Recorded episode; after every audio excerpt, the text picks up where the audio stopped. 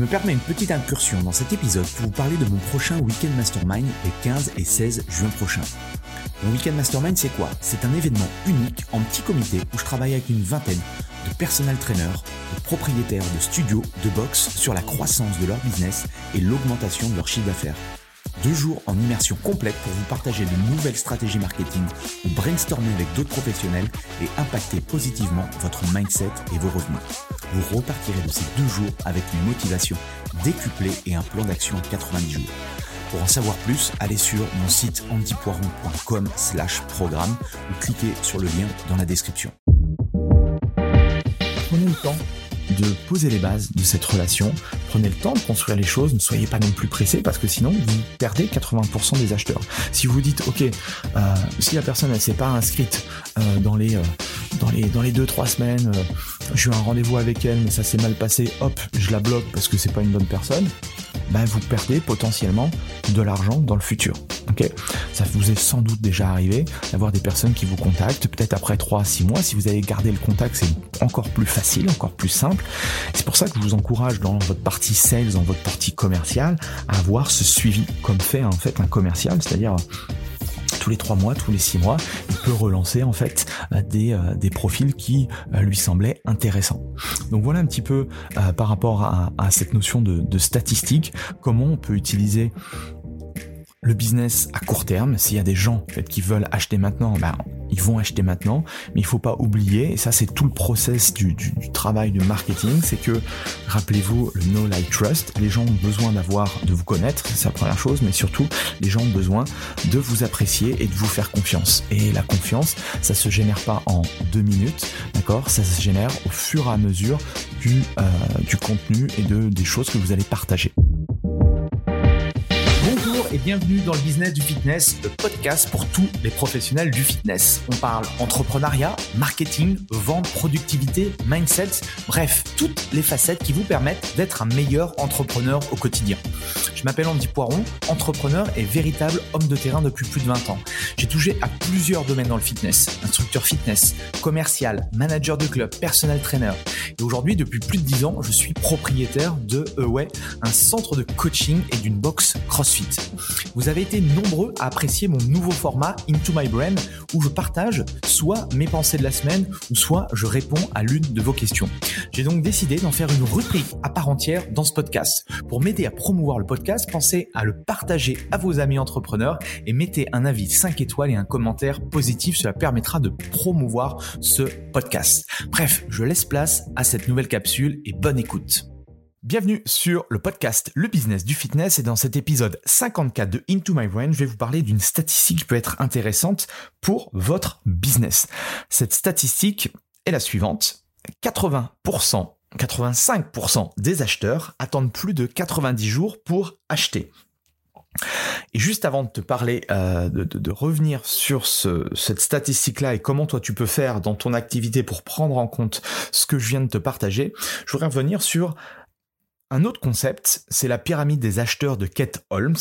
Et selon la théorie de, euh, de Kate Holmes, eh bien, il y a plusieurs choses à comprendre. C'est déjà que seulement 3% de tes prospects sont prêts à acheter immédiatement tout de suite. Ok 5 à 7% sont ouverts éventuellement à peut-être acheter chez toi. 30% n'y pensent pas.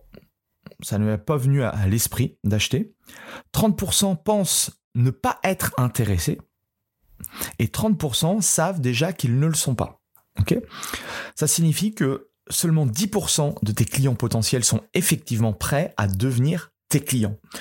Alors, ça, ça sous-entend déjà plusieurs choses. C'est que il faut être conscient que par rapport à un nombre de personnes dans ta communauté, euh, qu'il y a beaucoup de personnes qui, la grande majorité, ne sont pas prêts à acheter.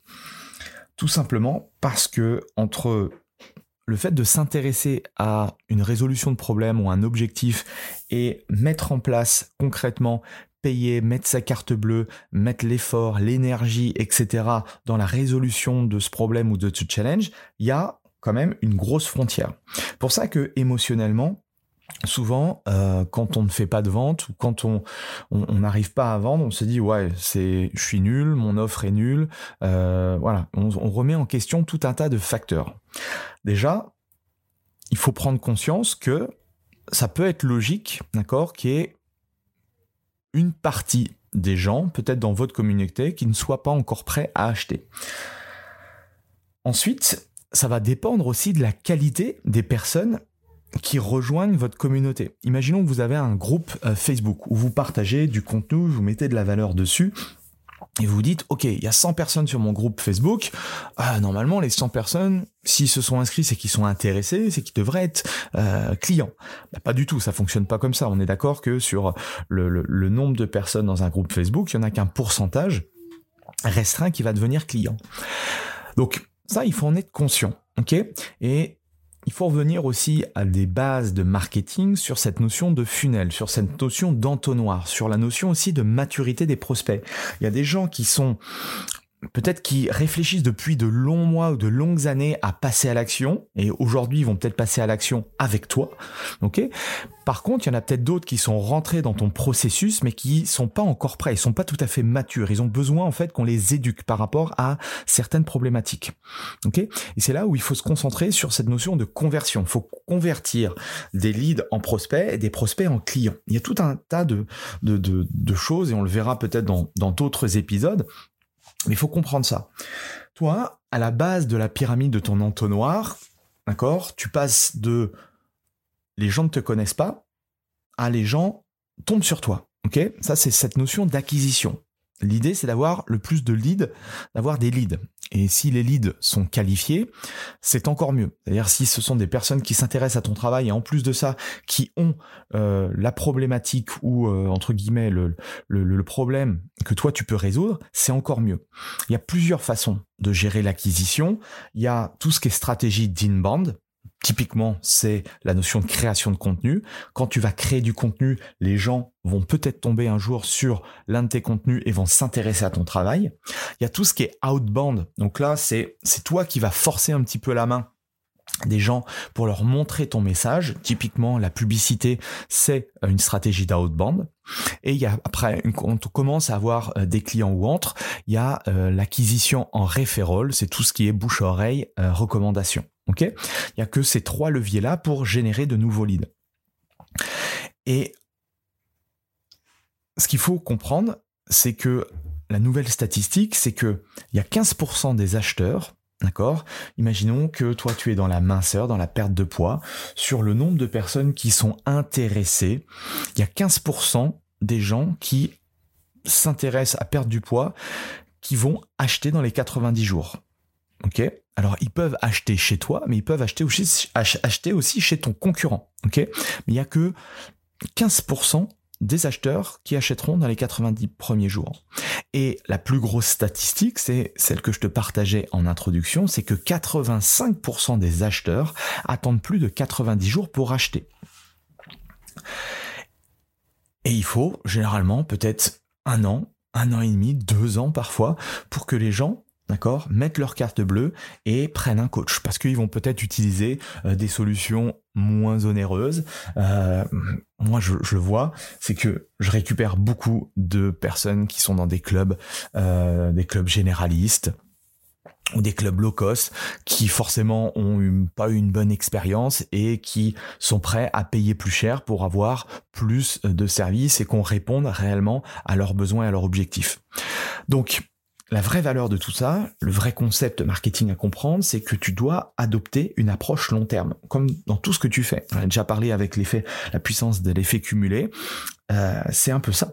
Et on entend souvent aussi au niveau marketing que l'argent est dans la liste. Alors la liste, ça veut dire quoi? C'est dans ta mailing list, dans ta liste d'emails. Je le répète une nouvelle fois, c'est que Autant les médias sociaux créent du contenu sur les plateformes Instagram, sur Facebook, sur TikTok, sur, sur toutes les plateformes que tu veux, c'est intéressant, ça te permet d'avoir une visibilité, mais toutes ces plateformes ne t'appartiennent pas personnellement. Le compte t'appartient certes, mais du jour au lendemain, YouTube, Google, Facebook, Insta peut bannir ton compte, peut changer les algorithmes, bref, ça ne t'appartient pas en exclusivité. Donc tu as un risque certes, il est minime, mais tu as un risque que tu perds entre guillemets un petit peu tout. C'est déjà arrivé à des à des gros influenceurs, à des, à des, des, personnes qui avaient des gros comptes sur Facebook, sur Insta ou autre ou YouTube, qui ont perdu entre guillemets la majorité de leurs abonnés. Néanmoins, si tu as justement cette fameuse mailing list, d'accord? Si tu as des emails, ces emails-là t'appartiennent. Et à partir de là, tu auras beau perdre euh, ton Insta, ton Facebook, ton YouTube, demain, tu peux leur dire, ok, je me suis fait pirater ou on m'a banni ou x ou y raison, j'ai refait, euh, je, refais une plateforme sur x ou y euh, outil. Ok? Donc c'est important d'avoir justement cette notion euh, d'emailing, cette notion de mailing list. Alors, tu peux utiliser des, outils d'autorépondeur, il y en a, il y en a des, dizaines et des dizaines. Euh, je peux te proposer ActiveCampaign, System.io, d'accord, qui sont des, outils euh, performants. Et à partir de là, quand j'ai, quand je crée ma mailing list, je dois mettre en place le deuxième, le, deuxième justement, deuxième moyen de de travailler cette mailing list, c'est de créer des newsletters. Sans doute que toi, tu suis euh, des créateurs de contenu qui partagent euh, chaque, euh, chaque semaine, chaque mois, une newsletter où ils partagent du contenu intéressant. Et c'est exactement la même chose que tu dois faire par rapport forcément à ta spécificité, par rapport aux valeurs que tu partages par rapport à, ta, ta, vision des choses, par rapport à ta niche. ok? Donc en ce qui concerne la fréquence de création de newsletter, ce que, je dis souvent, c'est commencer par une par mois. Ok, euh, c'est le minimum. Euh, si c'est une fois tous les trimestres, les gens vont vous oublier. Une fois par mois, ça peut être peut-être un bon début. Assez rapidement, essayez de basculer à une fréquence de deux semaines, voire l'idéal, ce serait une fois par semaine. Mais en tout cas, comprenez que en ayant ce processus-là, d'accord, ça va vous permettre d'avoir, de poser les bases de votre relation avec vos prospects. En parallèle, vous pouvez aussi avoir un groupe euh, Facebook où vous allez partager vraiment du, du, contenu, en, one shot, euh, un live ou un contenu spécifique. Mais euh, l'email va renforcer votre discours. Vous allez pouvoir avoir un canal où vous allez directement rentrer, d'accord, dans le smartphone des gens il faut, faut pas croire que l'email est complètement mort et que les gens ne lisent pas leurs emails. C'est encore le, l'email est, quand même l'outil au niveau professionnel qui est encore utilisé. Donc forcément, l'email c'est encore très puissant pour euh, faire du business. Ok? Donc prenez le temps de poser les bases de cette relation. Prenez le temps de construire les choses. Ne soyez pas non plus pressé parce que sinon vous perdez 80% des acheteurs. Si vous dites ok, euh, si la personne elle s'est pas inscrite euh, dans les euh, dans les dans les deux trois semaines, j'ai eu un rendez-vous avec elle mais ça s'est mal passé, hop, je la bloque parce que c'est pas une bonne personne. Ben vous perdez potentiellement de l'argent dans le futur. Ok, ça vous est sans doute déjà arrivé d'avoir des personnes qui vous contactent, peut-être après 3 à 6 mois. Si vous avez gardé le contact, c'est encore plus facile, encore plus simple.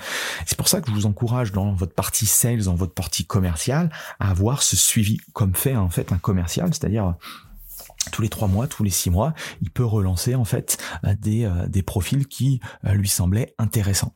Donc voilà un petit peu par rapport à, à cette notion de, de statistique, comment on peut utiliser le business à court terme, s'il y a des gens en fait, qui veulent acheter maintenant, ben, ils vont acheter maintenant, mais il faut pas oublier, et ça c'est tout le process du, travail du marketing, c'est que, rappelez-vous, le know, like, trust, les gens ont besoin d'avoir, de vous connaître, c'est la première chose, mais surtout, les gens ont besoin de vous apprécier et de vous faire confiance. Et la confiance, ça se génère pas en deux minutes, d'accord? Ça se génère au fur et à mesure du, euh, du contenu et de, des choses que vous allez partager. Donc, brainstormez bien là-dessus. Si vous, si vous voulez travailler beaucoup plus spécifiquement, d'accord, euh, sur cette action-là, et sur toutes les actions qui vous permettraient de, construire un business euh, sur le long terme. Vous savez où me trouver. En tout cas, merci à tous. Pensez à mettre un petit 5 étoiles, un petit commentaire, et on se retrouve la semaine prochaine pour un nouveau Into My Brain. Allez, salut Voilà, c'est fini pour aujourd'hui. J'espère que l'épisode vous a plu. Merci d'avoir passé ce moment en ma compagnie. Deux petites choses avant de vous quitter. Si vous cherchez les notes de l'épisode ou que vous voulez tout simplement me contacter personnellement, allez sur mon site andypoiron.com. Donc tout attaché euh, vous trouverez toutes les informations nécessaires. Et dernière chose, et c'est la plus importante pour moi, si vous voulez m'aider à promouvoir ce podcast, eh bien vous mettez un avis 5 étoiles sur Apple Podcast. Si vous regardez euh, cet épisode sur YouTube, eh bien pensez à liker et à vous abonner à ma chaîne YouTube et pensez à en parler autour de vous, euh, pensez à en parler à vos amis ou à vos collègues euh, dans le fitness. Ça permettra véritablement à ce podcast d'avoir beaucoup plus de visibilité. Voilà, en tout cas, merci, à très vite pour le prochain épisode.